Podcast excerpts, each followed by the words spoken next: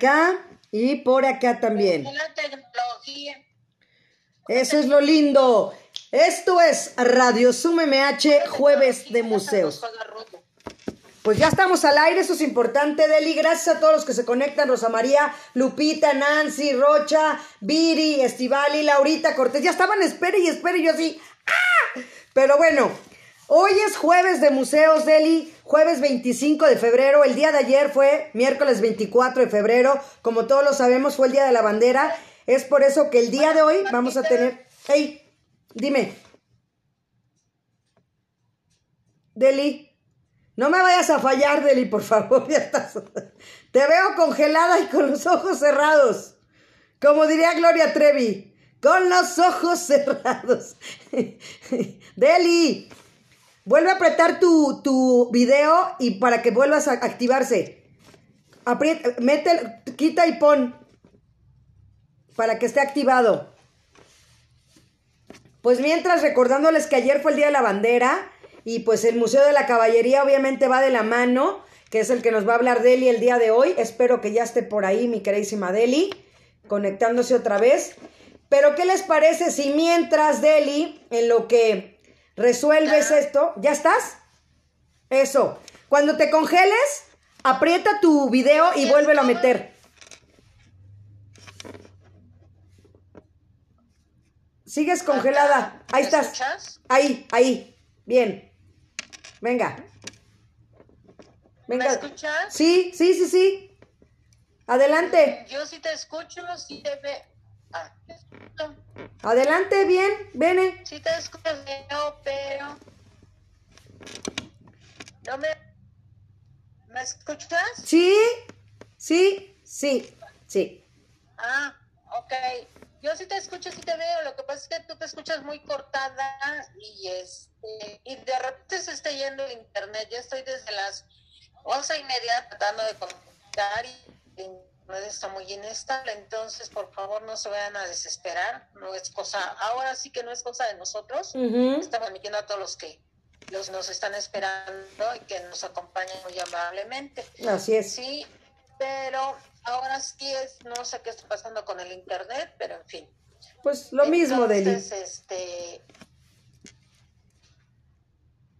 Pues mira, te, te, quería yo leer algo, Deli, referente a los museos. ¿Me sigo cortando mucho? Sí, te cortas. ¿Sí? ¿Así? Ahí, ahí, ahí. Así. ¿Así de cortada? Bueno, eh, hablando de museos, Deli, quería darles la noticia de la pintura El Grito, que todos conocemos, que es de Edvard Munch. Entonces, había un misterio referente a la escritura que estaba en la parte, ah, qué bueno, Rimet, ya, en la parte superior izquierda de la pintura. Y entonces lo que decía en la pintura, decía, solo pudo haber sido pintado por un loco solo pudo haber sido pintado por un loco. Y pensaban que algún loco sí lo había pintado y habían echado a perder la pintura. Entonces, en esa inscripción eh, está añadida ahí en el grito y desató eh, diferentes especulaciones de quién pudo haberlo plasmado, como te decía. Entonces utilizaron los escáneres infrarrojos ahí en el Museo Nacional de Noruega y buscaron la frase oculta que fue tras no más trazada por el artista. O sea, está confirmado que el artista Edvard Munch concluyó el Museo Nacional de Noruega. En pocas palabras, alimentaron las especulaciones sobre la identidad del autor que se plasmó en una de las pinturas más conocidas del mundo. Y bueno, allá en el Museo Nacional de Noruega, que se inauguró en el este, se inaugurará en el 2022, la versión original, ¿no? Es de 1893 de Scream. Ha sido objeto de una investigación. Bienvenido, primo Guillermo Antonio Valero Aguirre. Está así desde Mexicali, Baja California. Bienvenido. Y bueno, los curadores se interesaron especialmente, de Eli, por una pequeña inscripción que te, digo que estaba arriba, escrita a lápiz, eh, que decía, solo puede haber sido pintado por un loco. Agregado encima de la pintura, y del origen que siempre fue un misterio. Así que hasta apenas se acaba de resolver esto y pensaban que era un acto de vandalismo, ¿no? O que alguien lo había hecho así. Y bueno, pues no, resulta que sí fue el propio Munch y usaron tecnología de primer nivel como infrarrojo, tecnología infrarroja. Y bueno, descubrieron los detalles en esta exhibición, pues los curadores que son tan importantes como lo tuvimos la semana pasada, nuestra curadora desde Venezuela, bueno, pues concluyeron que la escritura sí es de Munch y My Britt Gulen, que es curadora del Museo Nacional, dice, la escritura es sin duda de Munch. La escritura en sí, como los eventos que sucedieron en 1895, cuando Munch mostró la pintura en Noruega por primera vez, apuntan la misma dirección. Se cree que el catalizador de la inscripción de El Grito fue en 1895, cuando Munch exhibió la pintura por primera vez en su natal Cristiania, más tarde llamado Oslo, ¿no? Lo que conocemos como ahora en Noruega, en Oslo. Y bueno, recuerden que el trabajo provocó furiosas críticas y bueno, pues llegamos a la conclusión de que el grito sí fue precisamente la, este, la escritura que tiene, sí la hizo el buen Munch, porque decían que pues también tenía trastornos mentales y toda la cosa y bueno, pues... Eh, las nuevas investigaciones contribuyen enormemente a una nueva experiencia con las obras de arte, nunca terminarán, ¿no? Las artes de Munch. Y cada vez que se hace una pregunta sobre las obras, surgen nuevas preguntas y nuevas respuestas. Y de eso es lo que nos comenta la directora del Museo Nacional de Noruega, Karin Hinsbo. ¿Cómo ves, Deli? ¿Mi Deli? Deli, Deli. ¿No está Deli por ahí? A ver, voy para acá. Ok. ¿No está Deli Deli? Bueno, pues como ven lo que estamos leyendo ahorita de la, de la, obra que les estoy yo comentando. ¿Sí me escuchan bien? Estivali, Lulu, ¿sí me escuchan bien? Laurita, ok, perfecto. Bueno, aquí también ya en el Facebook, Crazy Salt. Bienvenido, welcome, siempre bienvenido. Así es que aquí estamos hablando de los museos. Y bueno, mi queridísima Delia ha tenido problemas con, con con su internet, yo creo que también aquí. Y bueno, pues hablar, hablar también de la parte de ayer, como se los decía, del Día de la Bandera, creo que es importante para todos los mexicanos, ¿no? Y, y sobre todo el museo que nos va a hablar Deli hoy. Esperemos que, que esté ya por ahí, mi queridísima Deli. ¿Ya estás por ahí, mi Deli? Recordarles que el museo está dentro del colegio militar. Sí, aquí estoy. Ah, ok, perfecto, mi Deli. Pues para que continúes tú pues, diciéndonos Vamos a hablar ahorita primero del museo, al revés, ahora te parece, hablamos del museo y luego cerramos con la Malinche. ¿Te parece? O al revés, como tú quieras, tú dime. Bueno, yo primero les quiero hablar de otra situación. Ah, ok. Yo primero les quiero hablar de otra situación. Ajá. Les voy a platicar. Venga. El día de hoy, eh, cada 25 de cada mes se conmemora el Día Naranja. Ajá. ¿Sí?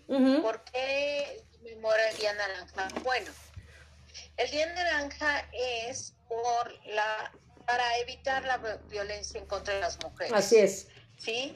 Este día fue el 25 de noviembre, pero cada 25 de cada mes se festeja, ¿sí? Y empezó, ¿sí? Por unas eh, chicas de República de, de Dominicana, donde pues tuvieron una serie de no muy agradables de violencia. ¿sí? Entonces, a partir de ahí, todos los 25 de cada mes conmemoramos el Día Naranja. Entonces, eh, yo no tenía naranja así como que digamos, pero pues me puse el rojo, ¿sí? para que eh, este, saber si podemos por ahí, eh, ahorita que viene el Día Internacional de la Mujer, pues empezar a los mujeres a darnos un poquito más de... Se te está cortando un poco, mi Deli. Femenina, feminista.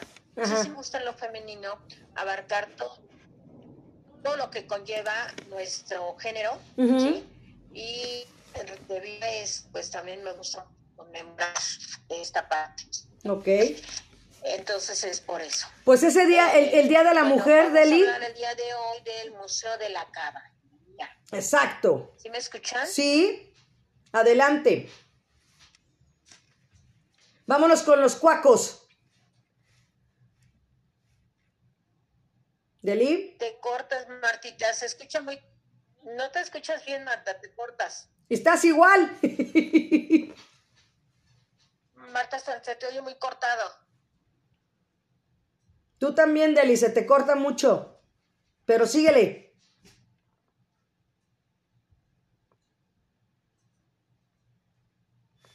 Adelante, Deli.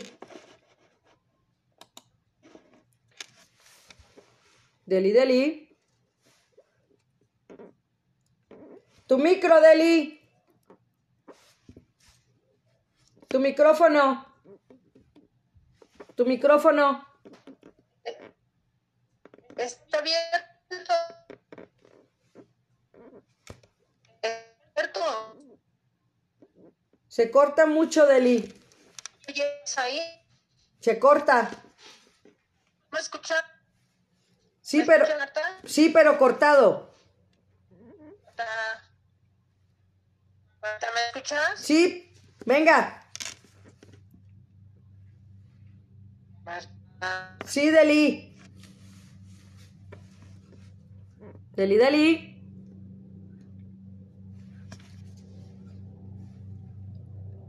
Yo creo que ya se volvió a salir Deli, entonces mientras, este, en lo que viene ella, pues les sigo platicando, ¿no? Que el Museo de la Caballería, eh, hablando esto también de la parte de- del Día de la Mujer, importante día para que, igual que cualquier festi- festividad, ¿no? Se festeja todos los días, el Día del Amor, el Día del Niño, el Día del Padre, el Día de la Madre, el Día de la Mujer. Creo que es una festividad que se ahora sí que vaya la rebusnancia, ¿no? Se festeja todos los días. Y aquí en Radio Sum MH vamos a tener un bonito como concierto también. Eh, van a estar dos chicos muy, muy, que cantan muy bien, Omar Carmona y eh, Manuel Santini. Y también vamos a tener a, a nuestro compañero de Editorial Raíces, a Marco Antonio Villa, que nos va a hablar de las mujeres en México. A ver, Deli, ya te veo otra vez. Adelante. Sí, no, yo de repente te me pierdes, de repente te me pones. Me parece que estamos jugando. ¿Te acuerdas de antes el juego de las estatuas de marfil?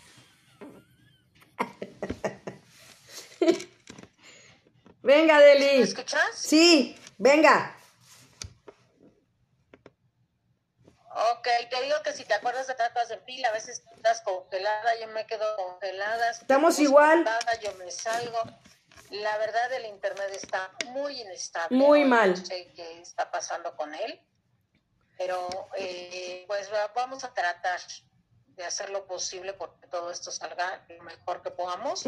¿Sí? Venga. Entonces, es, bueno, vamos a empezar a hablar del Museo de la Caballería. Ujú, Este museo, ¿qué es lo que conmemora? Para empezar, volvemos, está dentro de la alcaldía Miguel Hidalgo, ahí en el colegio militar, saliendo del, del metro, ¿sí?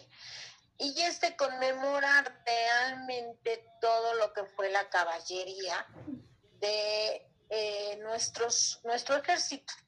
Pero pues vamos a empezar a hablar un poquito sobre el edificio. El edificio, este recinto fue en conjunto de eh, una escuela normal, precisamente. Siempre- o sea, dedicado al estudio, ¿sí? Para nuestros maestros. ¿Se acuerdan que les digo que una estación antes está el metro normal? Bueno, primero aquí, escuela normal, ¿sí? Donde se construyó en el terreno llamado la tabla de Rosario, ahí en el metro Popotla. ¿sí? Bien, después pasó a ser, este, pues ya colegio militar, ¿sí? Donde eh, realmente lo que se enseñaba, pues eran las primeras partes de, de los militares, porque recordemos que pues nuestro eh, ejército, nuestro, nuestro gran ejército, pues se va formando a partir de la Nueva España. Sí, es cuando empieza como realmente como ejército a funcionar, ¿sí? Entonces de ahí es donde se, se va formando, ¿sí? Y surge entonces el colegio militar. ¿sí? Eh, ahí donde, donde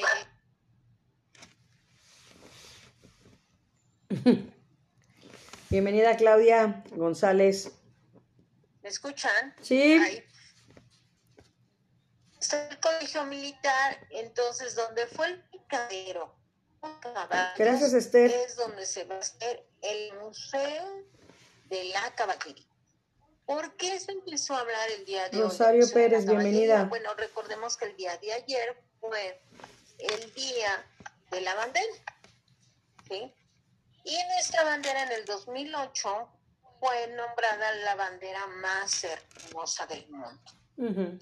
Se hizo una votación por redes sociales y gana la bandera de México. ¿Sí? Ahora con un nuevo significado, pero aquí hay una sala dedicada a las banderas.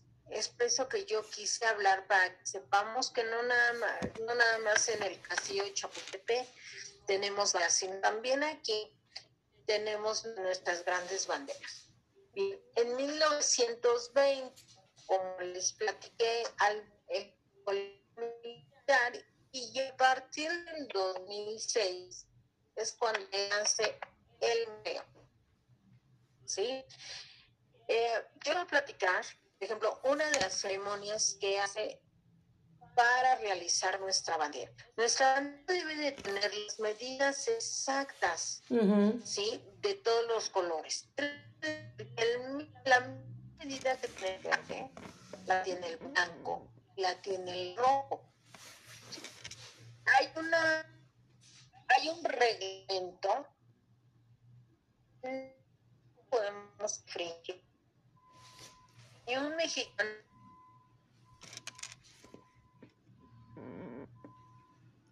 Deli. Deli, Deli. Perdimos conexión. Deli. Deli, Deli. No, si está muy mal el internet del día de hoy. No sé si estás por ahí, Deli. Bienvenidos todos los que están conectados, gracias. No sé si se desconectó Deli. Pues también decirles que son cinco salas las que tiene el museo. Son La Conquista. Eh, bienvenido Víctor Arias Mora. Súper bien que andas por aquí. Un gusto que estés por aquí. Eh, también la Guerra de Reforma.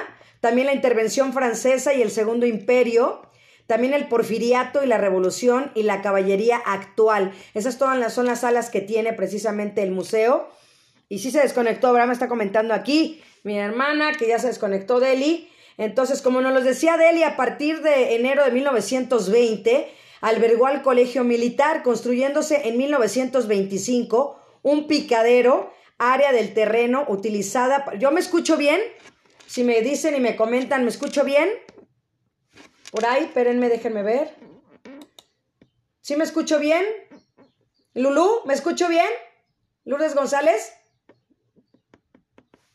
¿Sí? Ah, ok, perfecto. Sí, oye bien, se ah, bien. Perfecto, gracias, Lulu. de chinos, ¿eh? Exacto. gracias, porque es como me dice Deli que me mocho, a lo mejor la que tiene el problema de que la conexión es ella y por eso dije, a lo mejor somos las dos, pero bueno, déjenme seguirles con, con esto. Con esto, déjenme, espérenme, espérenme. Ay, espérenme. Ay, no puedo ahora. Espérenme. Mm acá. Y bueno, como se les decía, a partir de 1925 se hizo un picadero, área del terreno utilizada para el entrenamiento de jinetes y caballos. Y actualmente en el sitio que ocupó dicho picadero se, se aloja precisamente el Museo de la Caballería, que abrió sus puertas al público, como nos lo decía Deli, el 16 de abril del 2006, con el objetivo de recordar las grandes hazañas de esta arma desde la conquista hasta la actualidad, para lo que se establecieron, como ya se los dije, estas seis salas. La conquista, México independiente, guerra de reforma, la intervención francesa y el segundo imperio, el porfiriato y revolución y la caballería actual.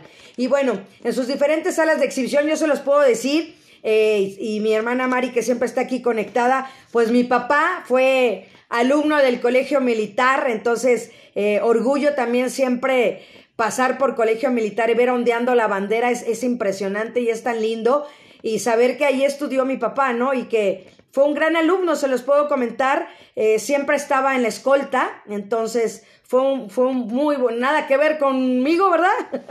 Pero sí era muy buen alumno. Entonces, eh, nos comentaba mi papá siempre que lo que les gustaba mucho de ahí era la comida. En el comedor era Era deliciosa la comida en el colegio militar, pero bueno, en sus diferentes salas de exhibición, eh, también en el museo se pueden apreciar óleos y fotografías del personal militar que dio lustre a la caballería en nuestro país, ¿no? Como son los generales Ignacio Allende, Juan Aldana, Mariano Escobedo, Porfirio Díaz, Francisco Villa y Emiliano Zapata.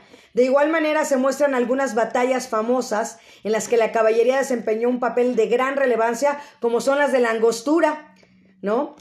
Calpulalpan, 5 de mayo, la Carbonera, el sitio de Querétaro, la toma de Ciudad Juárez, Torreón, Zacatecas y Celaya, entre otras. Entonces siempre la caballería ha sido importante, bueno, lo hemos visto también en los desfiles del 15 de septiembre, cómo no, es recordar siempre ahora que no lo hemos podido hacer el año pasado y yo creo que este año tampoco va a ser eh, que, que lo veamos a través nada más de la televisión, pero recordar que siempre la caballería ha sido muy importante, ¿no? En todo, porque antes era un medio de transporte, no había pues carretas, eh, tenemos que tener la carreta y todo eso, ¿no? Pero no había autos, ni mucho menos el tren y todo eso, pero a final de cuentas siempre un caballo ha sido importante, ¿no? Y eh, asimismo se exhiben, como les digo, armas tradicionales utilizadas por el personal militar del arma de caballería, como el sable y la carabina, ¿no? Al igual que las herramientas y utensilios para errar, así como monturas e implementos para montar, ¿no? Como son los albardones, los galápagos, las mantillas, etcétera, ¿no? Y bueno, en la última sala denominada la caballería actual, podemos apreciar los deportes secuestres, que también pues sabemos, ¿no? Es muy importante el polo, por ejemplo, el polo ahí en Campo Marte, ¿no? Ha sido muy importante también eh, el, el que lo hayan jugado también. También lo hemos visto en las Olimpiadas, recordamos también en las Olimpiadas, cómo no, los soldados, ¿no? Eh, han hecho buenos papeles eh, en la parte de las Olimpiadas también con los caballos, ¿no? En la parte ecuestre. Entonces, los deportes ecuestres también han dejado buen sabor de vaca a los mexicanos y siempre pues con militares, ¿no? En la que se muestra el público visitante también implementos usados para la práctica del polo, como se los estoy platicando, y el salto, exactamente lo que estoy diciendo, el salto, ¿no? Así como los diferentes trofeos obtenidos por el personal militar en participaciones nacionales. Miren, y eso que no lo había leído, ¿eh? Nacionales e internacionales, así como los Juegos Olímpicos, los Panamericanos y los Centroamericanos. Entonces, este recinto también cuenta con una sala de proyecciones que es importante siempre que hay una sala de proyecciones para que la gente también tenga otra observación, otro punto de vista, porque podemos hacer un recorrido y llevarnos un, punto de vista, pero también el que ya tengamos un video y tengamos una idea de lo que pasó, la historia, como nos las platica, nos las comenta aquí Deli, que tenemos esa imaginación, entonces al tener esta proyección es, es, es, otro, es, otra, es otro mundo, otra idea, ¿no? En la que nos presentan al público visitante el devenir histórico de toda la caballería, toda la historia de toda la caballería en México, nos las van a pasar en estas, en estas proyecciones. Y bueno, también la caballería castrense mexicana y su brillante participación en las diversas misiones que tiene encomendado el Instituto Armado para coadyuvar el desarrollo de nuestro país. Y como se los habíamos dicho, bueno, estos también eh, se encuentra, ya se los dijo Deli, saliendo del Metro Colegio Militar está muy simple, es la línea 2 del metro y cuando podamos, podamos estar otra vez de regreso, pues estaría genial también hacerlo, ¿no? Y este, no se ha conectado Deli, ¿verdad? ¿No? ¿Ya no se conectó? No, no, no. Alguien que quiera hacer un comentario al respecto, alguien que conozca el museo que haya estado por ahí, en lo que se conecta Deli. Yo la verdad siempre quise, porque también iba yo al plan sexenal a nadar y siempre me cruzaba y esperaba el camión y decía, voy a un día ir al museo y la verdad en los años que fui nunca he ido, la verdad no he ido, pero siempre se antojaba entrar al, museo. ¿Alguien de ustedes ha asistido al museo o no? ¿Nadie? ¿No? ¿Laurita no? ¿No ha sido? ¿Rimet? ¿Tampoco? Vamos a hacer una excursión de verdad a partir de ahora que, que de verdad todo se mejore como lo hacía Deli antes eh, de llevar a, los, a las personas, a, como dijimos la otra vez, a Teotihuacán. Estaría padre que así, a lo mejor un, un jueves, en lugar de hacer una transmisión de Radio Zoom, eh, que nos fuéramos directamente a un museo y transmitiéramos desde ahí como lo hacíamos antes. Entonces, digo, no sé qué opinan a, a su ver, pero bueno, déjenme ver si me mandó algo de Eli por acá. ¿Mandé? Sería interesante, por ti no te gusta conocerlo. Así es, estaría, ¿a poco no estaría bien rimedir a conocerlo todas? Madre, qué bonita poder los dedos. Ese no lo conozco. Ese no lo conoces.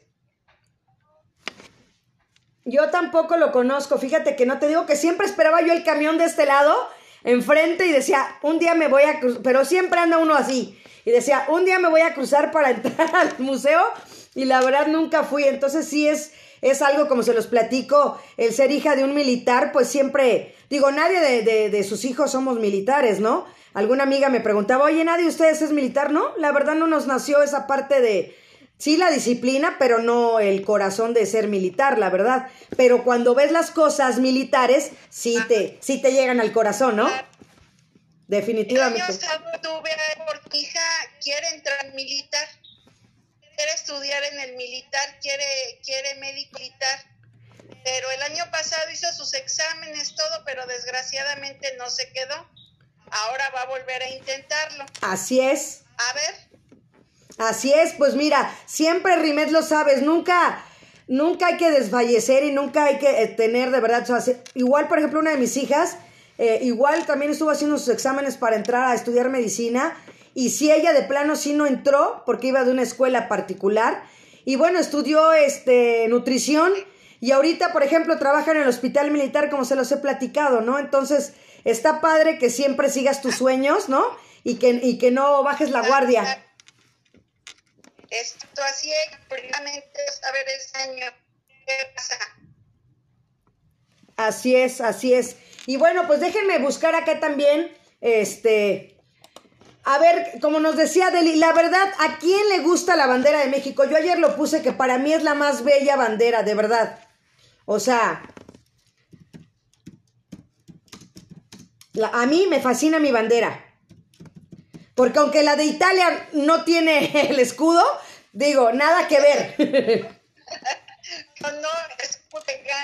Exacto, con el puro escudo que nos sentimos. Fíjese que el año pasado me estaba yo acordando, bueno, me lo, me lo recordó Facebook, que el año pasado estábamos inaugurando en la alcaldía ayer, este, ya la, la parte de, del, del, se me fue el nombre ahorita, del lago Alberto, ¿no? Del, del el faro de cultural eh, Lago Alberto, y hace un año fue la, la jefa de gobierno, fue el alcalde, estuve yo ahí trabajando con los niños, y este, y me está comentando Deli que no la deja regresar, a ver, espérenme, déjenme tantito, y este, ¿dónde estoy? Yo vi, a ver, espérenme, Mm, mm, mm, mm.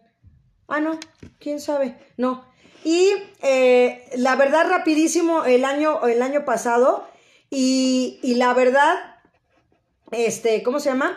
Eh, estuvieron los niños ahí participando y estuvieron haciendo la bandera y de verdad el espíritu que tenemos los mexicanos y los niños te contestaban porque estaba yo con ellos entreteniéndolos, ¿no? En lo que venía y estaban trabajando sus banderas y, y sí, los niños de verdad, si se lo inculcamos desde pequeños, pues también, ¿no? Y les voy a leer, a ver, 10 curiosidades sobre la bandera de México. Ahí les van. El 24 de febrero celebramos en México el Día de la Bandera, uno de los símbolos patrios que nos identifican como mexicanos y sintetizan los valores de la nación.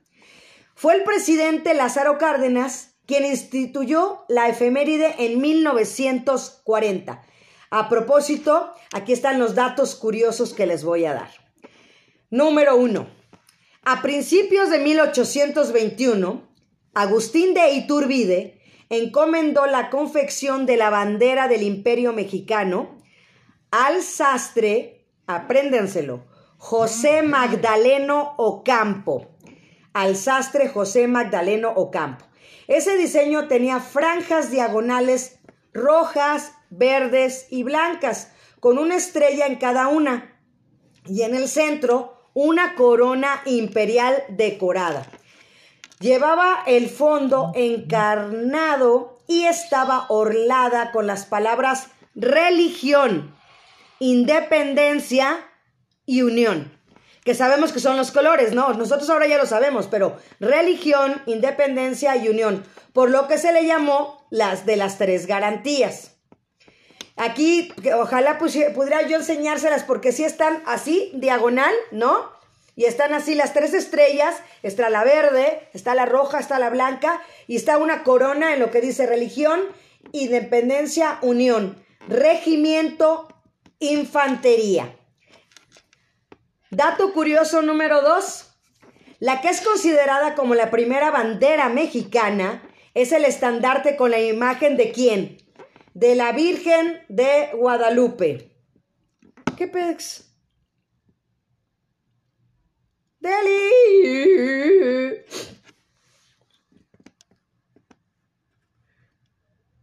Detenemos la grabación puesto que se suspendió la transmisión. Jueves de museos.